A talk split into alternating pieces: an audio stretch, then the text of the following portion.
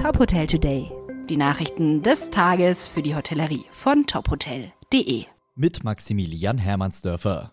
Bei Marriott International stehen viele Zeichen auf Erholung. Auch die Regionen EMEA verzeichneten im Sommer 2021 einen erfreulichen Aufschwung, vor allem in der Ferienhotellerie. Im Rahmen einer Pressekonferenz präsentierte das Unternehmen seine Pläne für 2022. Laut Umfragen wollten sieben von zehn Reisenden ihr Reiseverhalten künftig ändern. Aktuelle Trends dabei seien Nachhaltigkeit, flexiblere Stornobedingungen und ein noch personifizierter, umfassender Service. Grundsätzlich sei das Interesse von Feriengästen an den Destinationen gewachsen. Im Rahmen der Expansion nimmt Marriott die Regionen Europa, Middle East und Afrika in den Fokus. Insgesamt 100 Hotels sind in den Regionen in der Pipeline, davon 25 im Luxussegment. Neben den Neueröffnungen hat Marriott auch einige bedeutende Renovierungen bekannt gegeben.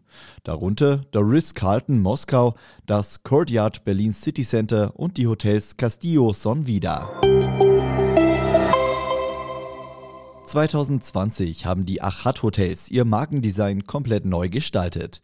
Jetzt geht das neue Look and Feel auch in den Hotels live. Nach und nach sollen die mehr als 30 3 bis 4 Sterne Superieur-Hotels an die neue Markenwelt herangeführt und individuell angepasst werden. Bereits umgesetzt ist die Neugestaltung in den Achat-Hotels Reilingen-Walldorf und Stuttgart-Zuffenhausen. Projektdesignerin Claudia Löhr sagt, unsere Hotels besitzen positive Charakterzüge. Diese wollen wir erhalten und stärken. Angepasst an die Möglichkeiten des jeweiligen Hotels soll das Foyer mit Rezeption zur Landing Zone mit Insta-Effekt werden. Positive Emotionen soll die knallrote Kunstfigur Mr. Welcome erzeugen. Im Nürnberger Zentrum hat mit dem Premier Inn Nürnberg City Opernhaus das 35. Hotel der britischen Marke in Deutschland eröffnet.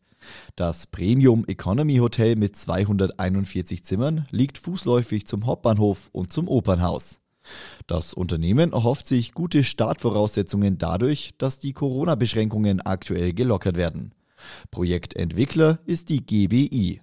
Die gleiche Zusammenarbeit wie in Nürnberg gab und gibt es mit dem Premier Inn in Frankfurt. Weitere Nachrichten aus der Hotelbranche finden Sie immer auf tophotel.de.